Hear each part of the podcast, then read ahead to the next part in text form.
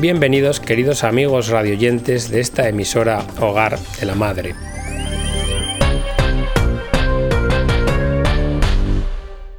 A finales de diciembre, el colectivo LGTB, lesbianas, gays, transexuales y bisexuales, lanzó una campaña de boicot contra Richard Cohen y su libro Comprender y sanar la homosexualidad, publicado en 2004 por la editorial Libros Libres. El autor, ex homosexual y terapeuta, ha visitado España, ha hablado en los medios de comunicación y ha presentado su libro en la Universidad San Pablo CEU. Ya os hemos presentado la temática que vamos a abordar en el programa de hoy, y lo vamos a hacer con palabras de Richard Cohen. Sé perfectamente lo que vosotros sentís. Agradezco a Dios estar vivo todavía, pues quien fue mi pareja gay por tres años ya no lo está, ha fallecido a consecuencia del SIDA. Desde lo más hondo de mi corazón quiero deciros que os amo, dijo Richard Coe en el auditorio en la CEU San Pablo. Si he dicho algo que os haya ofendido, por favor, os pido perdón. Sé perfectamente lo que vosotros sentís, pues yo he vivido en primera persona la misma experiencia que vosotros vivís ahora. Cohen, después de dar un testimonio personal muy emotivo, respondió a las preguntas de los asistentes. Preguntas personales sobre cuándo descubrió que sus sentimientos homosexuales habían desaparecido cuál fue la reacción de su familia, o aquellas otras que más bien pedían orientación entre la relación del síndrome de posaborto, el embarazo no deseado y la homosexualidad, o la influencia en los jóvenes que proceden de familias desestructuradas en la atracción hacia personas del mismo sexo. Cohen sostuvo que la solución a estos problemas está en amar y sentirse amado, y que no hay otra. En un momento dado afirmó que tanto los homosexuales como los heterosexuales son personas que están hechas polvo por los distintos problemas o más bien heridas que los aquejan y que lo único que lo puede solucionar es el amor. En cierto momento bajó del escenario, se acercó a un muchacho, se puso frente a él y le dijo No te asustes, te queremos amar, no te queremos cambiar. Porque este muchacho tiene tantas cosas que enseñarnos, dijo al auditorio. Vosotros no sabéis lo que pasa por su corazón, los demás no sabéis lo que él ha sufrido en su vida. La solución no está perdida. La solución es el amor, sentirse querido, no hay otra, porque debéis saber que nadie nace homosexual, y por tanto ningún estudio científico ha afirmado que se nazca de esta manera por una cuestión genética u hormonal. Nadie nace con sentimientos homosexuales, ni nadie tampoco escoge sentir atracción hacia el mismo sexo. Hay razones para sentir esta atracción.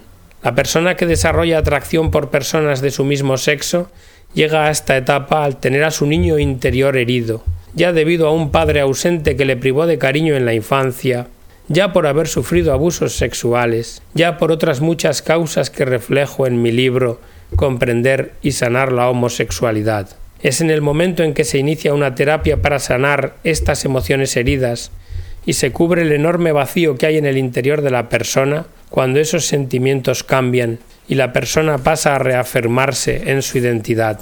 Porque dijo Richard Cohen, cuando alguien identifica y resuelve los dolores del pasado y experimenta amor de una forma saludable y no sexual con personas del mismo género, entonces de manera natural comienzan a emerger en ella deseos heterosexuales. Yo esto lo experimenté, dijo Cohen en carne propia, y he visto cómo miles de personas han transformado sus vidas con el programa. También habló en el acto Alex del Rosal, el editor, el cual afirmó que ante todo rechazaba la homofobia, pero que también respecto de los intentos de censura que había sufrido el libro, había que defender la forma de pensar de un modo diverso al que defiende el colectivo homosexual. Si no somos capaces de dejar que el otro opine de una forma distinta, si no somos capaces de dialogar de forma respetuosa y con tolerancia, aunque divergente, destruiremos la democracia mismo, porque lo más nocivo para la democracia es la tiranía del pensamiento único. Nunca se había visto que en una librería, como nueva Inquisición, alguien exigiera que se retirase un libro porque no coincide con sus tesis personales. Con la campaña de censura contra el libro, contra el autor Richard Cohen y contra la editorial Libros Libres, lo único que ha logrado el colectivo gay es proyectar una imagen como de nuevos inquisidores e intolerantes, incapaces de dejar a los demás expresarse de forma libre y de debatir. Con esa actitud, lo que se pone en peligro son los fundamentos mismos de la democracia. Así hemos encontrado en Forum Libertas la carta abierta de Miguel Ángel Soler al corte inglés tras la retirada del libro de Richard Cohen Comprender y sanar la homosexualidad. Dice Miguel Ángel Soler, señores del corte inglés, acabo de informarme de que vuestra empresa decidió retirar de sus anuncios y de la venta el libro Comprender y sanar la homosexualidad del conocido psicoterapeuta Richard Cohen. Dicha decisión me ha sorprendido profundamente, ya que los resultados de dichos tratamientos están avalados por publicaciones médicas de conocida solvencia profesional. Como vuestra decisión puede haber sido tomada con el objeto de no obrar injustamente con algunas personas que han reclamado, porque manifiestan no estar enfermos y por tanto que no requieren tratamiento, no puede desconocerse que hay muchas otras personas que sí padecen con esa condición, AMS no deseada, que han buscado tratamiento, que han encontrado ayuda médica adecuada y que muchos se han curado y otros han experimentado notable mejoría. Y es en razón de estos que buscan y solicitan ayuda que no se les puede negar el derecho de acceder a estos conocimientos a través de publicaciones, libros como el de referencia y tantos otros publicados. Por lo expuesto, y apelando a un sentido de solidaridad, les solicito revisen dicha decisión.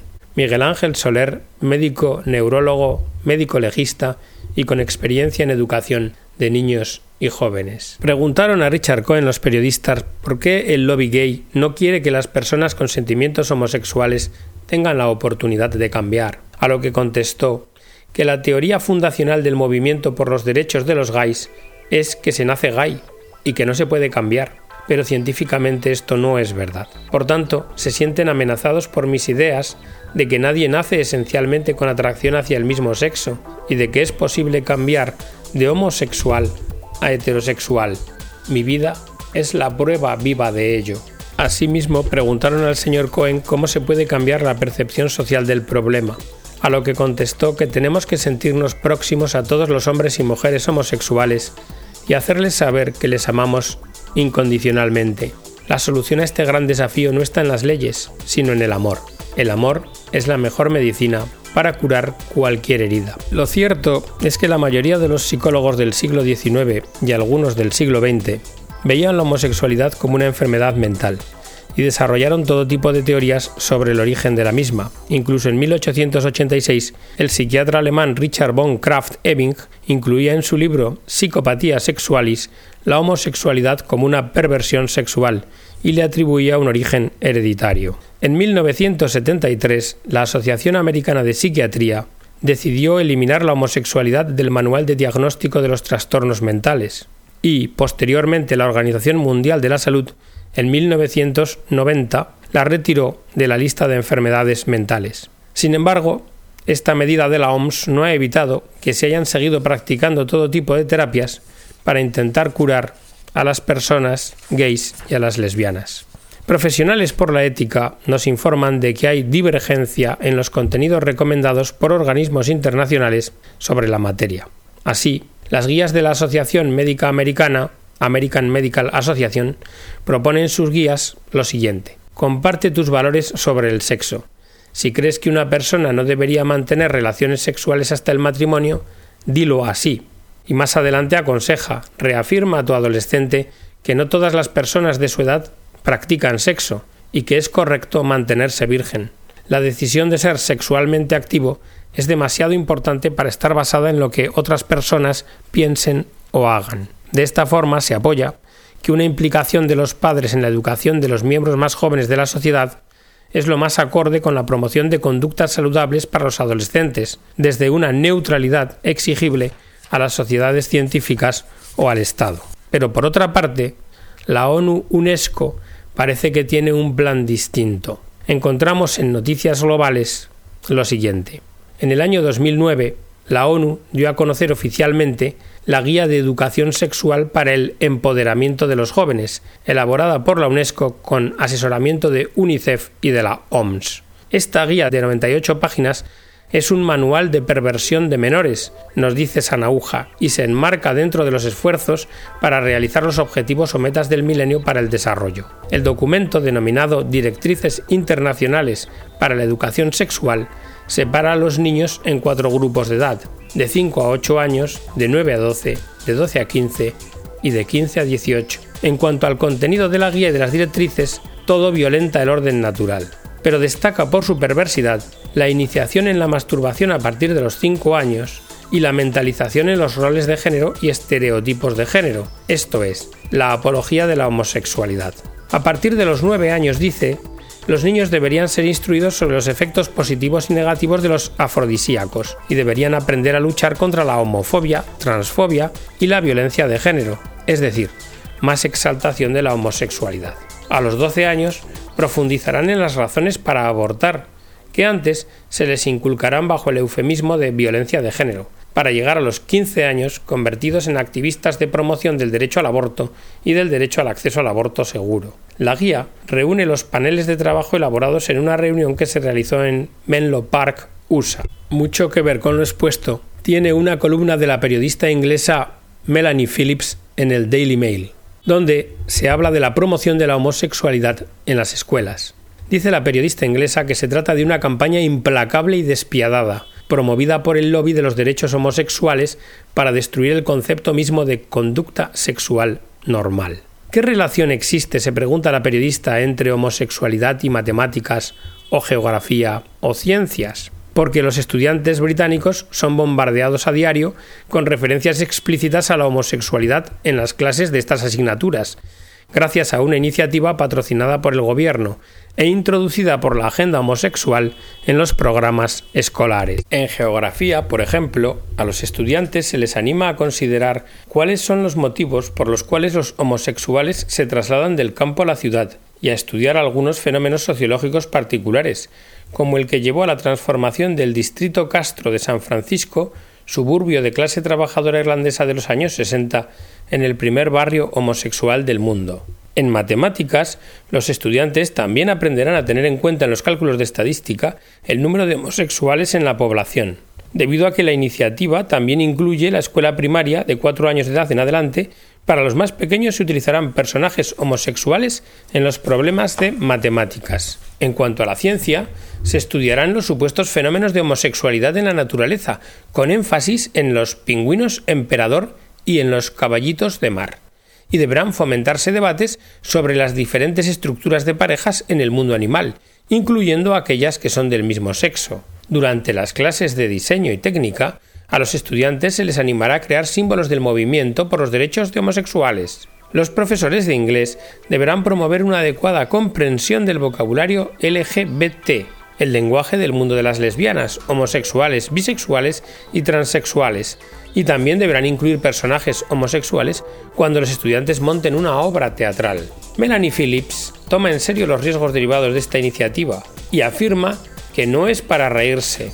A pesar de que pueda parecer absurdo, dice la periodista, esta iniciativa representa el último intento para realizar un lavado de cerebro a los niños, y en su análisis más profundo se ve que estamos frente a un verdadero abuso de menores, una campaña implacable y despiadada promovida por el lobby de los derechos homosexuales para destruir el concepto mismo de conducta sexual natural o normal. Lo que existe en realidad, dice la periodista, es un proyecto cultural preciso, sistemático y prediseñado por el lobby gay cuyo objetivo declarado es penetrar profundamente en la mentalidad de la gente. Lo corrobora la entrevista concedida al diario The Sun por Phil Collinson, productor de televisión homosexual de la más famosa telenovela británica Coronation Street. Collinson declaró a dicho diario que su intención es utilizar la serie de televisión como una plataforma para impulsar temas homosexuales, porque lo que emitimos en la noche del lunes se convierte en objeto de debate al día siguiente entre la gente común, en el bar, en el club o en el lugar de trabajo, y de esta forma, dice el productor, se puede modificar realmente la mentalidad de la gente adaptándola a la sensibilidad homosexual. Dice Phillips que no hace mucho se libró una épica batalla política sobre la conveniencia de inculcar a los estudiantes la idea de que la conducta homosexual era absolutamente normal. Fue la conocida batalla sobre el artículo 28, que terminó con la derogación de la prohibición de la promoción de la homosexualidad en las escuelas. De esta forma, nos dice el productor, se ha logrado modificar la mentalidad de la gente. La periodista Melanie Phillips dice, los valores morales que antes se consideraban pilares de la sociedad británica ahora se consideran impresentables, y así la actitud de comprensión y simpatía para una pequeña minoría sexual se ha convertido en un fanatismo al revés.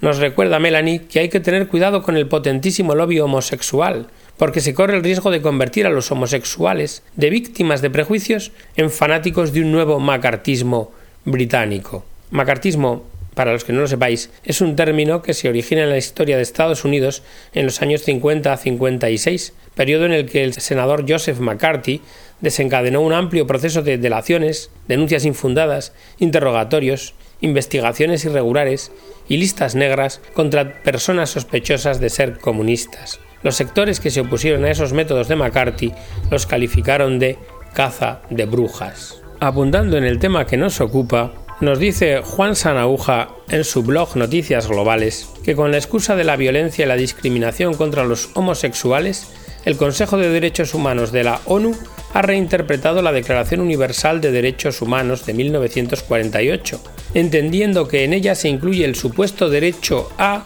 la orientación sexual y a la identidad de género. En el marco de su decimoséptimo periodo de sesiones, el Consejo de Derechos Humanos de la ONU aprobó el 17 de junio en Ginebra una resolución sobre derechos humanos, orientación sexual e identidad de género, en la que implícitamente afirmó que los documentos internacionales sobre derechos humanos, aunque no mencionan la orientación sexual o la identidad de género, debe entenderse, sin embargo, que hacen referencia a ellas. Por ello, el texto aprobado solicita al alto comisionado para los derechos humanos de la ONU, por cierto, el alto comisionado es la señora Navanecem Navipilai que realice un estudio mundial sobre leyes y prácticas homofóbicas y transfóbicas. ¿Qué se entiende por prácticas homofóbicas? Se califica de homofóbica y discriminatoria toda opinión en desacuerdo con el estilo de vida homosexual. Y es aquí donde estos conceptos empiezan a atentar contra la libertad religiosa, oponiéndose, por ejemplo, a la predicación de la doctrina cristiana. En base a dichos conceptos, se arremete contra la libertad de los padres a educar a sus hijos, y se desconoce la libertad de las instituciones de enseñanza.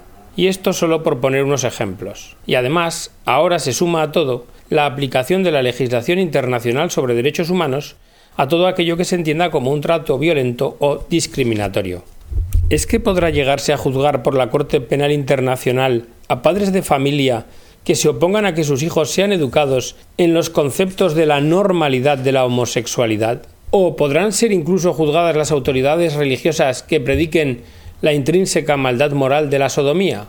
Y es que es muy distinto terminar con una violencia injusta a imponer la impiedad o la injusticia a los demás, como por ejemplo exigiendo de todos, con el respaldo del monopolio de la fuerza del Estado, el respeto a la libertad de acción que incluya la perversión de menores o, por ejemplo, reclamar un cupo gay dentro del cuerpo de profesores de colegios, universidades o de otros centros. Porque lo cierto es que el lobby gay parece querer decir e imponer que quien no apoya su estilo de vida y su forma de pensar es lo mismo que si estuviera a favor de que los condenaran a muerte. Es en este contexto internacional en el que ha intervenido Monseñor Silvano Tomasi, representante permanente de la Santa Sede en la oficina de la ONU en Ginebra, en su ponencia en la discusión del ítem 8 Orientación sexual en la decimosexta sesión del Consejo de los Derechos Humanos. Así, Monseñor Silvano Tomasi aprovechó la oportunidad para hacer constar que la Santa Sede está a favor de afirmar la dignidad y el valor de todos los seres humanos